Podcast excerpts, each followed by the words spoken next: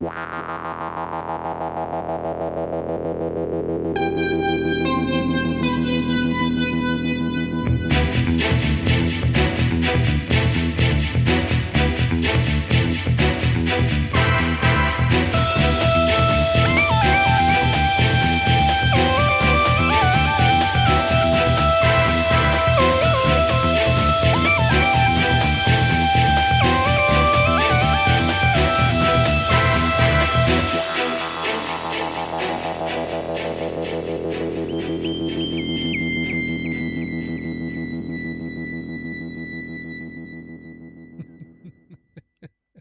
Ich würde einfach mal sagen, mit einer guten Tasse Kaffee kann man anfangen.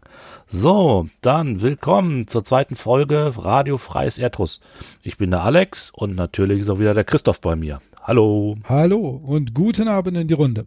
So, heute geht's natürlich jetzt erst oder geht's jetzt endlich um unser eigentliches Kernthema und zwar jetzt beschäftigen wir uns mit den einzelnen Romanen, nachdem wir beim letzten Mal ja mal so einen Überblick ähm, besprochen haben, sind heute die ersten Romane aus An Kaisin dran, nämlich die Bände 3034, 35 und 36. Ähm, vorher noch ganz kurz, jetzt hat man natürlich ähm, eine spannende letzte Woche gehabt. Eigentlich wollten wir heute in Ruhe und gemütlich aufnehmen und ähm, mor morgen dann offiziell auf Sendung gehen. Jetzt ähm, sind wir schon frühzeitig enttarnt worden am Montag. Letzte Woche war es, glaube ich. Christoph, ja, diese Woche ja, Montag. Diese Woche Nichts Montag. ahnend kam, glaube ich, jemand in Brasilien auf die Idee, unseren Eintrag in der Podcast-Datenbank zu finden. ja, und ähm, dann konnten wir natürlich nicht mehr zurück und sind dann online gegangen und haben jetzt, sind jetzt knapp eine Woche auf Sendung und haben nur 100, 120 ähm, Streams innerhalb der ersten paar Tage. Was doch schon eine stattliche Anzahl ist. Also es ist schon eine Menge Leute, die uns gehört haben. Und äh, ja, Facebook-Seite läuft auch ganz gut. Ähm, da auch einige Reaktionen bekommen. Ein äh, bisschen Kritik, also positive Kritik haben wir auch bekommen. Die meisten, den meisten scheint es ganz gut ähm, zu gefallen. Ein paar Sachen konnten wir auch schon ähm, unter anderem auf der äh, Webseite umsetzen. Nichtsdestotrotz, wenn ihr was habt, wenn ihr uns äh, kommentieren wollt, dann schreibt uns per Mail auf Facebook oder über die Webseite auf radio-freies-erdruss.de. Also wir freuen uns über ähm, jegliche Reaktionen, so wie wir uns über die gefreut haben, die schon gekommen sind. Ähm, so, grundsätzlich aber jetzt erstmal zum Kerngeschäft. Wir werden oder wir planen, ähm, immer den Roman kurz ähm, vorzustellen. Das werden wir, da werden wir uns mehr oder minder abwechseln und äh, dann einfach mal schauen, ähm, was wir dann, was uns so zu dem Roman noch für, zu den Romanen noch so einfällt.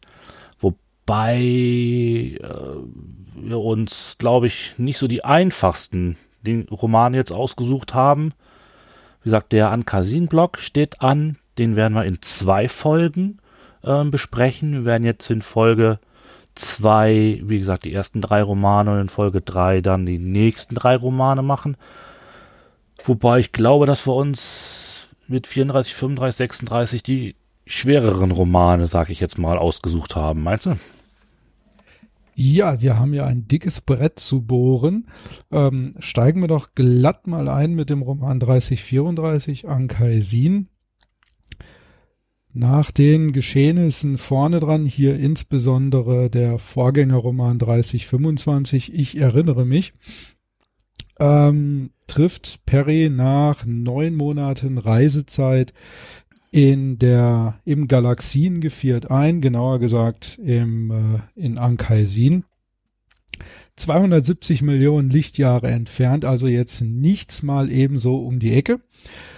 Ja, was ist passiert währenddessen? Perry wurde das Organoid entfernt, das er sich in Band 3011 eingefangen hat. Äh, in dem Falle Grüße an äh, Danker und Schlafner, die ihm da ein kleines Präsent hinterlassen haben. Wie wird es uns dargestellt, das Ganze? Ja, es ist eine komplett neue Gegend. Äh, Im Sternenkatalog wird es aber an dieser Stelle Gruß an die Peripedia, die für solche kleinen ähm, Dinge dann doch immer ein, zwei Zahlen übrig haben, als NGC 1259 benannt. Ähm, hab's gerade schon gesagt, Vorgängerroman, direkter Vorgängerroman, wissenstechnisch 3025. Ich erinnere mich, da wird schon ein bisschen was berichtet. Ähm, es treten auf die Kairaner, die Ladonen, Tesanit und Shenpadri. Sie alle stammen aus diesem Galaxiengeviert. Genauer gesagt aus der Vekuya. Das ist die Mächtigkeitsballung der Veku. Und sie sind Hilfsvölker der Kosmokratin Musagai. Rollenverteilung war damals Shenpadri spüren auf, Kairana liquidieren, Ladonen sicher ab, sichern ab, sichern ab und parabegabte Tesanit stellen den Kontakt zur WQ her. Was passiert noch? Im, Vorgänger, im Vorgängerroman Die Versunen überfallen die Vekuya, die Hilfsvölker, sprich Shenpadri, Kairana, Ladonen und Tesanit gehen stiften und flüchten in die Milchstraße. Nun aber zurück zum aktuellen Roman, zu Ankaisin. Wie gesagt, eine komplett neue Gegend. Als äh, die Rastschubai dort auftaucht, wird erstmal ein neues Spielzeug ausprobiert, das ihnen Bull spendiert hat. Die sogenannten Investigatorsonden. Ähm, ganz normal, nicht ganz, ganz normale Spione, äh, Spionsonden oder äh, Erforschungssonden, sondern mit äh, Lineartriebwerk, 500 Lichtjahre Reichweite, glaube ich auch Tarnfähigkeit. Äh, diese werden ausgesendet, finden aber keinen Hinweis auf raumfahrende Völker. Die Galaxie macht einen ausgestorbenen Eindruck. Nichtsdestotrotz wird plötzlich der Notruf eines Wracks eines raumfahrenden Volkes aufgefangen, und zwar der Quantam. Diese geben sich innerhalb der Gruppe relativ streitsüchtig. Sie haben keine eigene, sie sprechen nicht mit einer Zunge, sondern haben ganz viele Zungen. Nun, was macht das Wrack? Es war eigentlich auf dem Weg. Und zwar wurde es vor 38 Jahren auf, äh, haben die Lado, haben die Laduna, vermutlich die Ladonen, die, die Quantum auf den Weg geschickt, da ihre Galaxie vermutlich vernichtet werden wird. Und zwar von den Versunen, die von den äh, Laduna nur als Mörder der Materie betitelt werden. Nun tauchen die Terraner auf, beziehungsweise die, äh, die Galaktiker, wollen in Kontakt treten mit den Quantam. Die Quantam sind aber nicht so ganz begeistert. Sie verstecken sich ihren, in ihrem Schiff und äh, fürchten, dass es sich um Versunen handelt, da die Galakt da das Galaktika-Schiff, die Rast Chubai, denen ähm, dem der Versunen ähnelt. Ja, was passiert noch? Die Galaktiker ähm, entdecken die Horchhaut. Es ist an der Außenseite des Schiffs angebracht, mit dem die Quantam ins All hören. Das soweit vorweg. Ähm, Ansonsten ähm, die Galaktika oder die Terraner schaffen es, Kontakt zu den Quantam aufzunehmen, äh, schildern ihnen die aktuelle Situation, packen zwei von ihnen ein und wollen sie zu ihrem Heimatplaneten Quantam zurückbringen, um ihnen zu zeigen, was dort passiert ist, beziehungsweise um selber auch in Erfahrung zu bringen, ob die Versunen oder die, ob die, ob, ob die Versunen wirklich diesen Planeten zerstört haben. Blöde Sache, sie finden leider nur noch die einen der drei Monde, lag was vor. Alles andere ist verschwunden. Es begeben sich daraufhin ähm, neben den beiden Quantam auch noch drei Galaktiker auf einen Außeneinsatz, um auf dem Mond Lakwas nach dem Rechten zu sehen. Das ist zum einen der Siganese Tenga, Ichotolot und eine Materiewissenschaftlerin mit Namen Gry O'Shannon. Es gibt hier mit Sicherheit verschiedene Aussprachen, äh, je nachdem, wen man fragt. Um, ich würde jetzt an dieser Stelle einfach mal Gry sagen, andere mögen es anders aussprechen. So, was passiert? Nur noch back to topic. Ähm, das Außenteam wird von Robotern angegriffen, als sie im Außeneinsatz sind. Hinzu kommt, dass plötzlich die Versunen die Bühne betreten, in, weil sie ebenfalls Lagwas angreifen. Was tritt dann noch auf? Es tritt das auf, was vorher schon von Gry O'Shannon im All entdeckt wurde. Es tritt die graue, äh, es kommt zum Auftauchen der grauen Wolke am Anfang. Warum hat Gry O'Shannon das Ganze schon vorher gesehen? Sie hat so ein bisschen einen Käfigkoller gekriegt auf der Reise und wollte einfach mal raus, ein bisschen frische Luft schnappen. Auf der Außenhaut der Rast Chubai und da hat sie aus dem Augenwinkel heraus einen grauen Schleier wahrgenommen. Ja, so viel kurzer Abriss. Ein bisschen, glaube ich, durcheinander, aber okay. Ähm, durch den, durch die Handlung des ersten Bandes. Was hat mir gut gefallen? Gut gefallen hat mir an diesem Band der ähm, die Darstellung der Beziehungen oder allgemein die Einführung der Person Gry O'Shannon. Sie kommt als sympathisch verschrobener Nerd rüber, hat fast schon so ein bisschen was von äh, von Big Bang Theory. Ihre sie ist ähm, wissbegierig, sie ist äh, auch etwas zurückgezogen ähm, und sie möchte gerne ihre, ja, ihre Dinge umsetzen oder ihr, sie hat einen Plan, den sie verfolgt. Sie will ihr, ihr Wissen erweitern. Ich komme mal, ich komm mal kurz dazu, ähm, weil es ist, glaube ich, auch so ein Charakter, der uns eine Weile noch sehr beschäftigen wird. Mir hat die auch ganz gut gefallen. Ähm, vor allen Dingen auch so diese Sache, das hast du schon gesagt, mit diesem Außeneinsatz. Das, ähm, klar, hat man immer schon mal Weltraumeinsätze oder sonst irgendwas, aber so dieses, dieses Spazierengehen auf der Außenfläche zusammen mit dieser möglicherweise, ich sag mal, einsamen, leblosen, ruhigen Galaxie, das fand ich schon sehr beeindruckend. Das fand ich so ziemlich cool. Ähm, dazu passt auch, wir werden wahrscheinlich, wir werden wahrscheinlich nicht so immer auf die Cover eingehen, aber ich fand gerade zur Grey oder ja, so auch, wie auch immer. Ähm, das Cover sehr passend. Da sieht man auch so diese, diese gigantische, da sieht man mal so die Ausmaße von der, von der Rastschuba, also wie so, wie so gigantisch so ein, so ein, so ein Schiff auch ist. Das muss man sich immer mal wieder auch bewusst machen. Und, äh, ja, was ich so lustig fand, als ich mir das Cover nochmal genau angeguckt habe, ist, dass auf diesem Container oder Kasten, auf dem sie sitzt, auch ähm, so kleine Diagramme mitzusehen sind. Das passt irgendwie alles schön auch so mit dem Roman zusammen, der auch relativ dicht erzählt ist und so weiter. Auch das hat mir wirklich sehr gut gefallen. Also ja, das Cover ist wirklich sehr sehr gut gelungen. Eine, da muss ich sagen, besseren Darstellungen eines ähm, eines Wesens oder eines Lebewesens auf einem Cover. Da ja. hat, da die, äh, die Zeichner nicht immer das beste Händchen gehabt, so in den letzten Jahren. Hm. Ja, nicht mal. Denke auf Band 30, 40 und äh, die Uniterin werden wir noch früh genug zu sprechen kommen.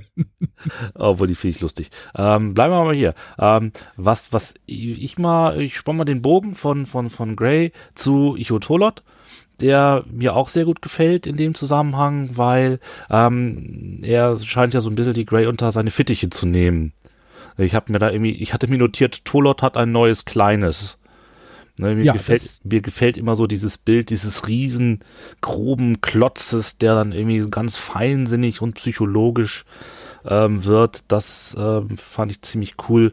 Das wird uns ja sicherlich auch nochmal ähm, weiter beschäftigen. Also gerade Tolot und Grey äh, Gray ist schon, schon so ein schönes Gespann, was hier. Abs Absolut, also wirklich schön herausgearbeitet. Da merkt man auch so ein bisschen, dass ähm, O'Shannon mit ihrer Art nicht jedem gefällt. Auf der einen Seite die positive Beziehung zwischen O'Shannon und Tolot, äh, der sie als sein kleines bezeichnet, ähm, sie unter seine Fittiche nimmt, ähm, ihr Hilfestellung gibt, sie mit den richtigen Fragen anstupst, die richtigen Schlüsse zu ziehen und auf der anderen Seite, ja, so ein ah, so eine knisternde äh, Luft zwischen O'Shannon und Hollander.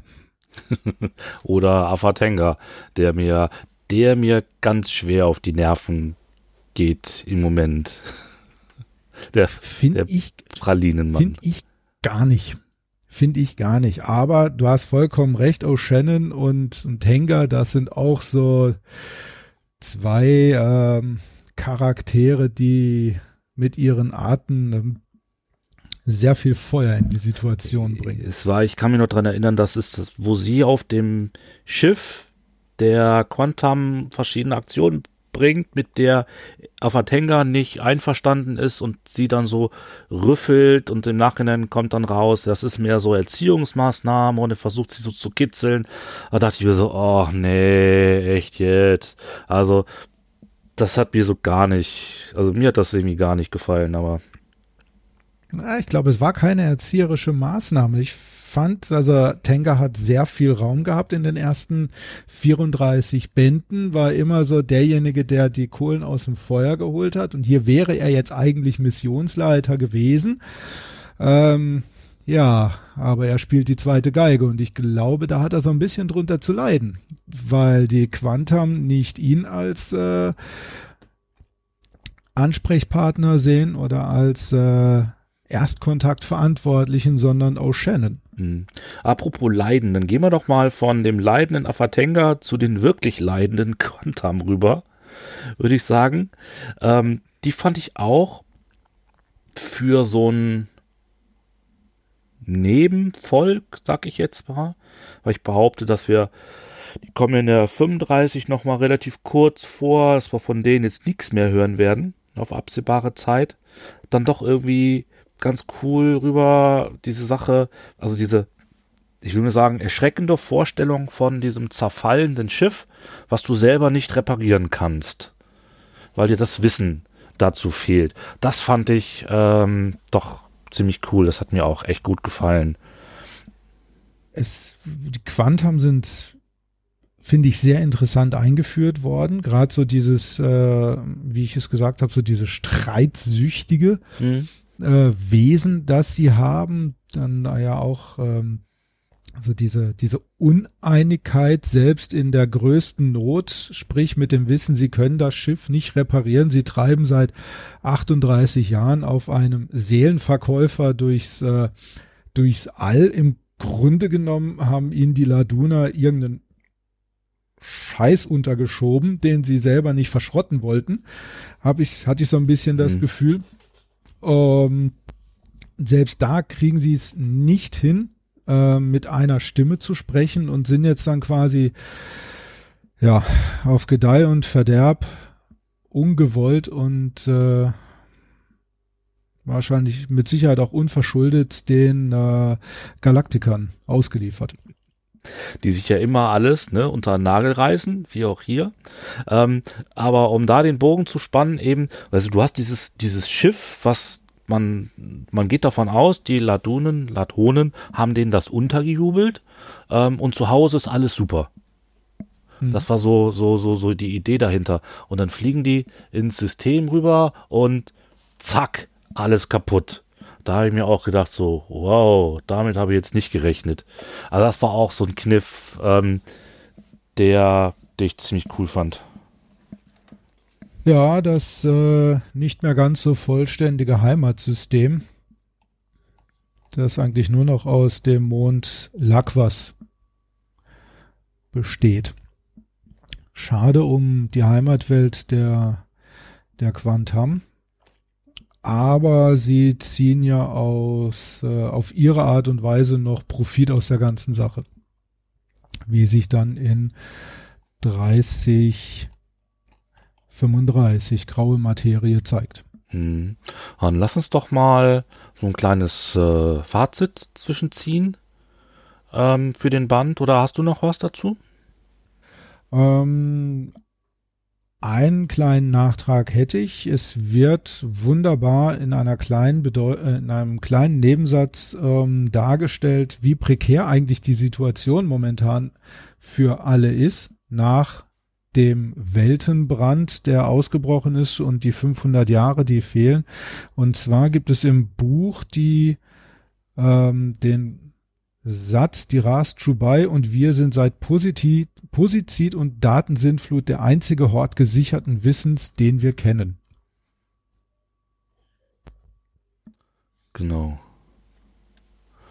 Wobei sie es an sich sagen, dass sie sich auf drei Schiffe kopiert haben, die sie dann im Rudin-System geparkt haben. Da habe ich mir auch gedacht. Ja, da gibt's auch, da, da gibt's hm. auch noch was, ja. Da habe ich mir auch gedacht, das ist ja sicher. Das ist, das ist so, so ein bisschen das Datenbackup auf der gleichen Festplatte, finde ich. Ja, natürlich. Aber also, Fazit, Alex. Ja. Äh, Daumen hoch, fand ich sehr cooler Roman, hat mir sehr gut gefallen, war ein schöner Einstieg.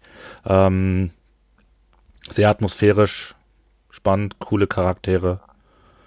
Bis auf Fafatenga, aber ansonsten Daumen, Daumen hoch. Ja, auch von mir ein dickes Daumen hoch. Schöner Einstieg in den Ortswechsel Ankaisin. Schön vorbereitet, auch wenn schon ein paar Wochen her, durch 3025. Äh, wunderbare Charaktereinführung, alles Tipp, alles top. Auch Tenga, finde ich gut. okay, Aber weiter, 3035. Ja, 3035. Graue Materie. Die Quantam sind immer noch dabei. Äh, da ihre Heimatwelt zerstört wurde, begeben sie sich auf die Suche nach einem neuen Planeten. Äh, genauer gesagt, sie sollen, ähm, ja doch, sie, bei einem neuen Planeten und es kommt zu einem Tausch. Die Galaktiker wollen natürlich gerne mehr erfahren, was in Ankalsin passiert. Jetzt ist es aber so, dass die Rastschupper jetzt nicht gerade das unauffälligste Schiff ist. Sie macht ja doch ein bisschen was her. Also will Peri Rodan den Quantum ihren Seelenverkäufer abschwatzen. Plötzlich sind sie sich einig, die Quantum, dass sie das nicht so ohne weiteres machen wollen. Also wechselt am Schluss die, ähm, das Schiff der Quantan gegen drei Korvetten, den Besitzer. Die Galaktiker motzen das Ding ein bisschen auf. Das heißt, äh, sie bauen ein Lineartriebwerk ein, bauen noch diverse andere Dinge ein, verstecken das Ganze aber gut, taufen das Schiff um in Kiki. Wie auch immer man das aussprechen nee, mag. Kiki war der ursprüngliche Name. Das heißt dann jetzt. Kiki war der ursprüngliche Name. Kiki ist der ursprüngliche Name und es das heißt jetzt Pakwa. Ah, hui. Schlecht vorbereitet. So, sie nennen es dann um in Pakwa, geben sich selber als äh, Quantam aus, malen sich ein bisschen an, gibt eine Tarnung und gehen damit auf große Fahrt. Hinzu kommt, dass sich der Onrione Jaland Betasu die Horchhaut implantieren lässt. Von einem, wie ich finde, sehr cool dargestellten Mediker der ARA, der eigentlich eher wie ein Automechaniker auftritt und nicht wie ein und nicht wie ein Arzt. Was passiert noch? O'Shannon prägt den Begriff graue Materie für die vorher in 3034 zuerst aufgetretene Wolke. Die graue Materie tritt wieder auf den Plan und es werden erste Versuche unternommen, die Mater äh, der Materiewolke auf den Grund zu gehen. Ähm, mehr oder weniger erfolgreich. Erfolgreich ist eine Transition und eine Linearetappe durch die Wolke, allerdings mit kleineren Kursabweichungen. Ähm, bedingt wiederum dann die, die Überlegung, dass es sich gegebenenfalls bei dieser Wolke um eine Materie handelt, die Kursabweichungen zur Folge hat. Es fliegt ein unbemannter Spacejet hinein, der verschwindet und was auch auffällt, ist, dass die Wolke teils starken psychischen Einfluss auf die Betrachter ausübt. Es fällt mal an einer Stelle der Begriff Schlafentzug. Wie der Name schon sagt, der Band heißt Graue Materie, also ist das eigentlich somit die, die Haupt, der Hauptprotagonist in diesem Roman. Die graue Materie bedroht einen bewohnten Mond und zack, schon haben wir das zweite Volk in Ankaisin, das uns präsentiert wird, und zwar die Wanao. Der Mond, der bedroht wird, heißt Wan. Es wird auch eine neue Figur eingeführt, Moana Schneber. Für mich tritt sie als tragische Figur in, in Erscheinung. Sie ist die Kommandantin eines Beibootes der Rast Schubai, der Startag Schröder. Es findet mal wieder ein Erstkontakt statt und da wiederholt es sich jetzt etwas, da wiederholt es sich etwas, aber ist nicht weiter tragisch, finde ich sehr schön. Und zwar wieder nicht zwischen dem neuen Volk und dem Missionsleiter, sondern einer Nebenfigur.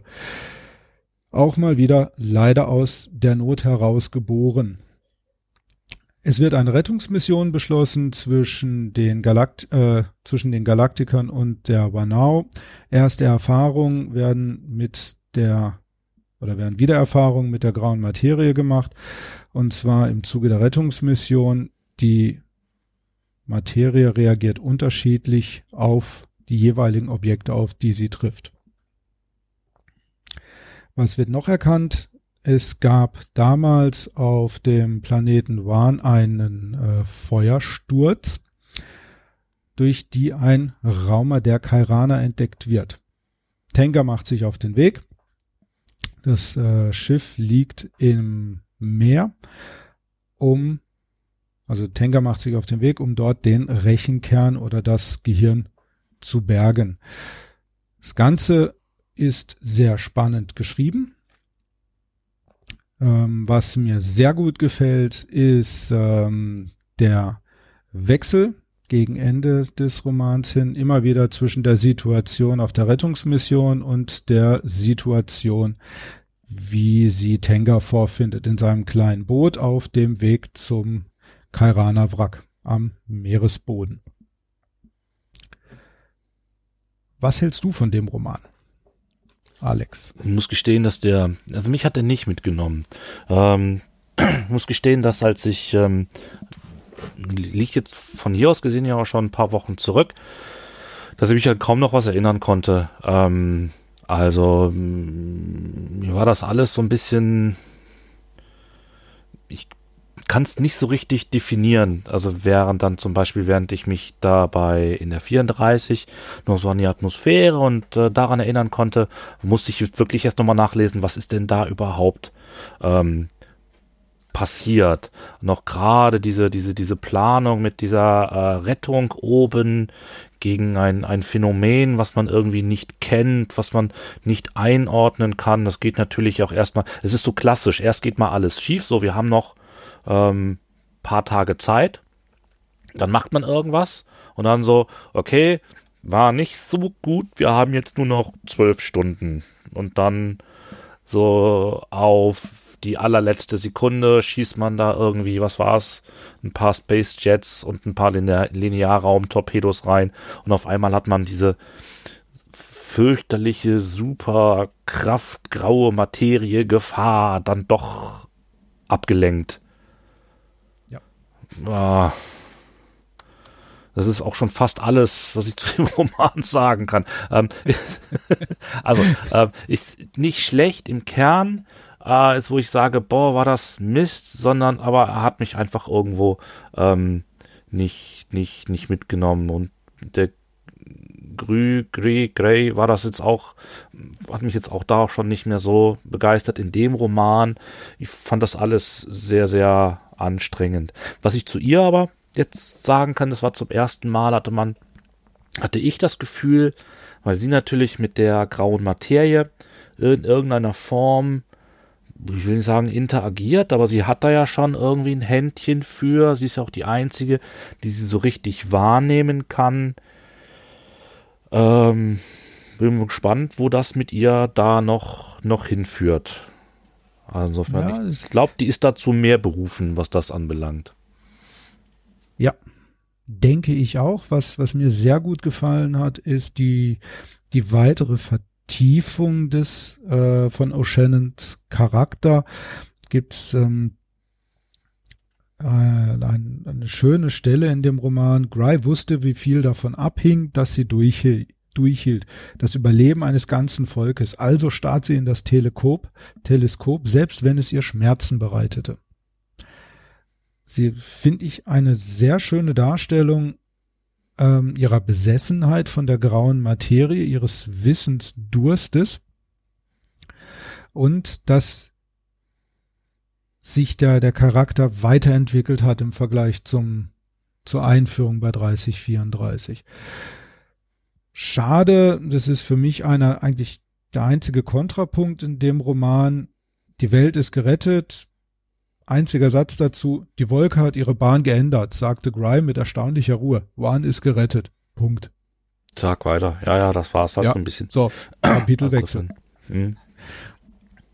Also. Fand ich ein bisschen schade dafür, mit welcher Besessenheit sie da dran gegangen ist, dafür, ähm, mit welcher Inbrunst auch Moana Schneber die Rettungsmission verfolgt hat, die ja äh, in einem Rückblick erfährt man es quasi ein gebranntes Kind ist, weil zu einem auf einer früheren Ausbildungsmission äh, sie ein sehr schlimmes Erlebnis hatte. Und dann kommt so ein Einzeiler. Mhm. Was das Einzige, was mir noch, das habe ich mir jetzt eben gerade noch notiert, da hast du natürlich vollkommen recht. Was ich sehr cool fand, war der äh, Onrione, der kein, keine Ahnung vom Zwischenraum äh, hat, weil er sagt, ich bin Biologe und das ist meine Leidenschaft. Und der Ara, der eigentlich mehr Automechaniker ist, sag ich mal, ne, als Arzt. Ja. also das war schon, schon sehr cool.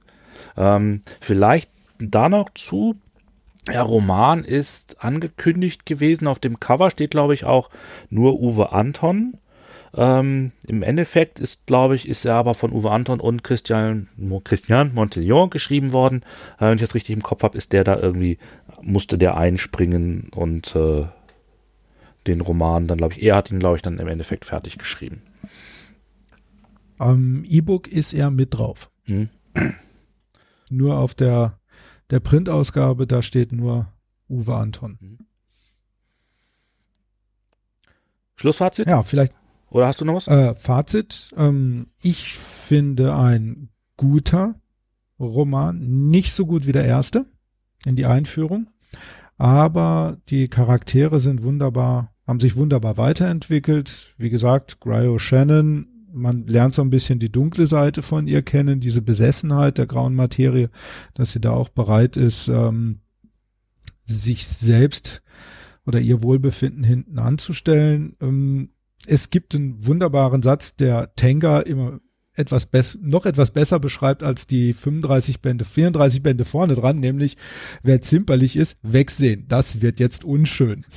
Als er mit dem Schiff auf dem, mit seiner Schote auf dem Weg zum Wrack der Kairaner ist.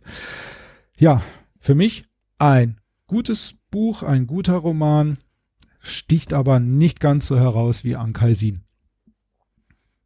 Also, Daumen hoch für dich. Ein Daumen hoch. Ja. Okay, ich gebe, wie, wie, wie man das nennen kann, für mich gibt es einen neutralen Daumen. Äh, wie gesagt, mich hat er nicht so genommen. Passiert. Ja. Gehen wir weiter.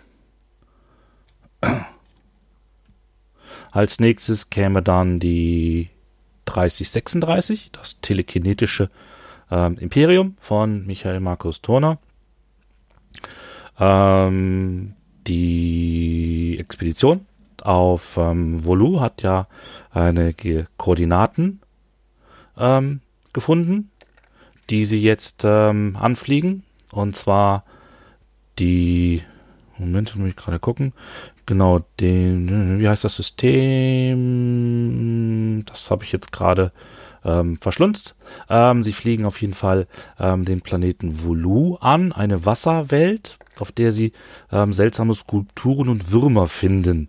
Ähm, wobei man vorschieben muss, dass dieses System von einer Flotte von ähm, Personen, ich sage jetzt mal, belagert wird, die nämlich nicht in dieses System hineinkommen, weil da ein seltsamer Schirm dieses System abzuschotten scheint. Die Rastschubei wird auch erst einmal gebremst und dann von einer Art Geistwesen gescannt. Ähm, vor allen Dingen die Grey und der Don, glaube ich. Ähm, und dann öffnet sich der Rastschubei ein, eine, eine Einflugschneise, ähm, in, mit die sie dann, über die sie dann in das System ähm, gelangen. Wie gesagt, sie landen dann erstmal auf dem Planeten Hulu, ähm, untersuchen diese Würmer und ähm, stellen dann fest, dass es da zu telekinetischen ähm, Phänomenen kommt. Und ähm, das sind wohl auch diejenigen, ähm, die das System irgendwie abgrenzen. Ähm, man ist also zumindest einer psychisch hochstehenden Macht ähm, irgendwie auf der Spur, die sich allerdings erst auf dem nächsten Planeten innerhalb dieses Systems ähm, offenbart. Hier finden sich auch einige äh, Türme, verlassene Türme der Kairaner. Ähm, und es ist hier dann der, der Mutant Don Yarudua, ähm, dem es schließlich ähm, gelingt, Kontakt aufzunehmen, weil es handelt sich dann um das Kollektivvolk der Ahn Wem, ähm, die aus zwei unterschiedlichen Lebensformen äh, bestehen und die hier das sogenannte zweisame Herzogtum ähm, ja, beherrschen, will ich nicht sagen, errichtet haben. Ähm, ein Verbündete ursprünglich der, der Kairaner, ähm, die jetzt nicht mehr da sind und die jetzt versuchen, die Personen am Einflug ins System zu hindern, die das System in Besitz nehmen wollen. Ähm, eine Gruppe um Don Yaruda wird also eingeladen, quasi zum, ich will nicht sagen, zum Hauptwohnsitz dieser Anwem ähm, zu kommen, die, das unter Wasser ist. Ähm, das heißt, sie reisen dahin. Währenddessen gelingt es den Versunen ins System einzudringen, werden dann die Versunen werden dann von den ANWM vernichtet. Ähm, gleichzeitig attackieren die diese jetzt aber auch ähm, die Galaktika, was nur ganz äußerst knapp von Don verhindert werden kann. Und ähm, man macht den ANWM dann letztendlich klar, ähm, ja, die Galaktika meint's friedlich und es sind keine Gefahr, ganz im Gegenteil, stehen auf der Gegnerschaft auf der anderen Seite zu den Personen. Auf jeden Fall ähm, gibt es einige wichtige Informationen, die sie bekommen. Nämlich das eine Mal ist zur äh, grauen Materie, die als Waffe der Personen beschrieben wird, die aber auch überall in Ankaisin vorhanden ist und anscheinend, egal wo sie ist, auf einen bestimmten Punkt zutreibt, weswegen sie jetzt auch den Namen Vektormaterie ähm, bekommt. Gleichzeitig, ähm, oder die zweite wichtige Information ist, dass die Personen, nachdem sie äh, Ankaisin erobert haben, sogenannte abyssale Triumphbögen errichtet haben. Und die, Kar die Galaktiker bekommen jetzt die Koordinaten des Furon-Systems, in dem der erste Triumphbogen in Einkasin errichtet worden ist. Und die Expedition macht sich jetzt quasi auf, dann zum Triumphbogen der Personen, wo es dann quasi mit dem nächsten Roman ähm, weitergeht. Das war so grob ähm, die Handlung. Das hätte man bestimmt auch drei oder viermal so lang äh, machen können. Ich fand hier es allerhand passiert, was sehr dicht war, ähm, was den Roman aber nicht einfacher macht. Also ich fand ihn sehr schwer, nicht belanglos, nicht schlecht. Es gab viele unterschiedliche Handlungsorte, äh, viele unterschiedliche Personen, viele Details, viele ähm, ausgiebige Schilderungen ähm, der Schiffe, der Gegenden, der Unterwasserwelt. Nicht schlecht von der Handlung her, aber ich fand ihn sehr anstrengend. Was sagst du? Ähm, ich fand ihn auch relativ sperrig. Ähm, der Besuch der zweiten Welt wunderbar, toll. Die Geschichte mit den an wem, Anlad, an Trash und die, der geschichtliche Hintergrund, der sich hier offenbart. Toll. Der erste Planet, den sie besucht haben, mit den Statuen, die entdeckt wurden, ähm, ja, hätten wir lassen können.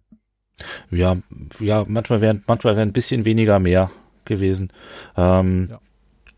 Ich fand auch, dass teilweise die, als die versunerischen Schiffe zum Beispiel geschildert werden, da habe ich mich schon fast an Rainer Castor erinnert gefühlt. Ähm, ich weiß nicht, ob der dir was sagt. Der hat, hat ja über lange Jahre ähm, Datenblätter und Völker und sonst irgendwas ähm, erstellt und war für die Serie unglaublich wichtig. Seine Romane lasen sich aber manchmal eher wie Datenblätter eben und nicht wie Romane. Ähm, aber gesagt, ja, okay, jetzt weiß ich, wie so ein Ding aussieht. Komm, mach weiter. Ähm, du hast recht, der zweite Planet war, war, war deutlich. Ja, ich tue mich schwer, besser zu sagen. Aber er war schöner, er war schön, er war für mich schöner zu lesen. Sagen wir mal so. Ja, es war gefälliger. Hm? Und ich, Lang, runder. fand dann noch am Ende. Sich besser in die Handlung eingeführt. Ja, am Ende wurde das so ein bisschen, okay, jetzt haben wir das, jetzt haben wir das, jetzt sind wir äh, gut Freund mit denen. Ach, übrigens, ne, ihr müsst jetzt noch das und das erfahren, da geht's weiter. Und das schließt sich so ein bisschen an den Vorgängerroman an. Es ist so ein bisschen Schnitzeljagd im Moment. Ne, so, mhm. jetzt haben wir das gefunden, okay, da geht's weiter, jetzt haben wir das gefunden, da geht's weiter. Ähm, das ist ja dann das, was dann quasi im nächsten Trio dann ganz anders ne, laufen wird. Da sind wir quasi an einem Ort und dann da geht's weiter. Äh, ein bisschen zu den Charakteren kann ich jetzt nicht so viel sagen, außer dass ähm, ja, sagen wir mal, Hauptcharakter, so ein bisschen der Don Yarudua. Ähm, das liest sich so ein bisschen manchmal, so ein bisschen Don versus the World, so ein bisschen Coming of Age Roman. So Don muss in die Einsätze gehen und sammelt Erfahrungen, wird groß. Wer das bisher die ersten beiden Romane so ein bisschen halt bei der Grey, das der Fall war, ist jetzt eher drin. Und jetzt muss ich sagen, das habe ich mir hier notiert, was mir echt auf, auf die Nerven geht, ist ähm, ähm, Don und Fire Sephora ich bin der Meinung, die waren doch schon längst ein Paar. Und jetzt fangen sie hier in Ankaisin und ziehen das nochmal ganz von vorne auf und die tanzen die ganze Zeit auch hier so umeinander rum und so nach Motto so, so, ne, so wie zwei 16-Jährige, so, ich würde gern Händchen halten, ich traue mich aber nicht. Ähm, oh, nee, also mich nervt das tierisch. Andererseits Andererseits, und dafür liebe ich diesen Roman, ähm, schreibt der, äh, legt, legt, legt der äh, Markus Michael Turner dem Ichotolot einen Satz, ähm, in den Mund. Es schreibt nämlich, ein berühmter akonischer Philosoph schrieb einmal, Menschen seien erstaunliche Geschöpfe, weil man in einem Monat alles Wissenswerte über sie lernen könne und sie brächten es dennoch, dennoch fertig, einen nach Jahrhunderten noch zu überraschen. Und das ist nämlich ein Zitat aus dem Herrn der Ringe und dafür liebe ich diesen Roman aber auch irgendwo wieder. also findet er dann doch für, für dich noch ein versöhnliches Ende. Ja, auf jeden Fall. Wie gesagt, der ist nicht schlecht, aber es gibt einfach Dinge, äh, wo man sagen könnte, komm, ist gut jetzt. Aber wer Herr, Herr der Ringe zitiert, kann nicht schlecht sein.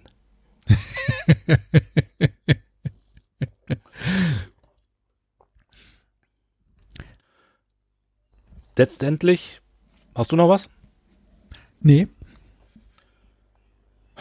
ähm, ja, Entwertung würde ich sagen, für mich auch wieder neutral, gibt eine Menge Dinge, ähm, die mir nicht so gefallen haben, gibt Dinge, die mir gefallen haben, würde nicht sagen, dass es jetzt irgendwie mich jetzt ganz abgeturnt hat. Bringt den Roman, bringt die Handlung schön weiter. Auf jeden Fall, es geht weiter. Man hat das Gefühl, dass, dass ähm, die drei Romane schön an einem Strang ziehen, auf ein Ziel zusteuern und vorgreifen kann man sagen, das geht ja jetzt auch immer, ähm, steuert auf einen weiteren Höhepunkt zu und geht immer weiter nach oben. Also insofern für mich auch wieder eine neutrale Wertung hier. Für mich auch. Definitiv eine neutrale Wertung. Ähm, rückblickend der Bände 34, 35, 36 finde ich 36 ist der schwächste Roman in der in der Reihe. Ähm, liegt aber hauptsächlich daran, weil ich den Besuch auf dem ersten Planeten als unnötig, unnötiges Beiwerk empfinde, ähm, der die Geschichte ein bisschen in die Länge zieht. Ja, ich würde sagen, ich fand ihn immer noch etwas stärker als den Roman davor. Ähm, aber ja, gut. Wie gesagt, wir haben es jetzt geschafft, wir haben es jetzt besprochen und ähm, sagen, man kann da schon mal sich auf das freuen, was da kommt, sag ich jetzt noch. Absolut, absolut. Es ist schön vorbereitet. Es wird mit jedem Roman die Story etwas mehr ins Rollen gebracht. Man wird immer etwas mehr angefixt und es verspricht spannend zu werden. Genau.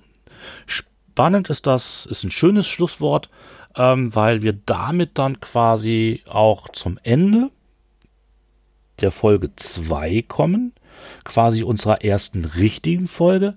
Ich hoffe, ihr habt auch ähm, jetzt wieder Spaß gehabt. Ich habe gerade so ein bisschen den Überblick verloren, wie wir zeitlich so stehen, aber ich glaube, wir sind irgendwo in dem Rahmen, den wir uns vorgestellt haben. Deswegen gehen wir jetzt hier gleich auch raus. Ähm, ich kann nur schon mal sagen, wenn ihr das hier hört, wird die Folge 3 schon im Kasten sein. Die werden, die werden wir nämlich quasi zeitnah ähm, auch produzieren und aufnehmen und nach Plan auch zügig äh, veröffentlichen, so dass wir geschwindigkeitsmäßig uns den der Erstauflage ähm, weiter annähern und dann quasi nächstes Jahr, spätestens nächstes Jahr, das klingt noch so weit weg, ist ja schon Dezember, ähm, dann aufgeholt haben werden und dann im normalen monatlichen Rhythmus ähm, arbeiten können. Deswegen würde ich sagen, tschüss von mir und von Christoph. Bis demnächst. Habe die Ehre, demnächst in diesem Theater. Schönen Abend noch miteinander.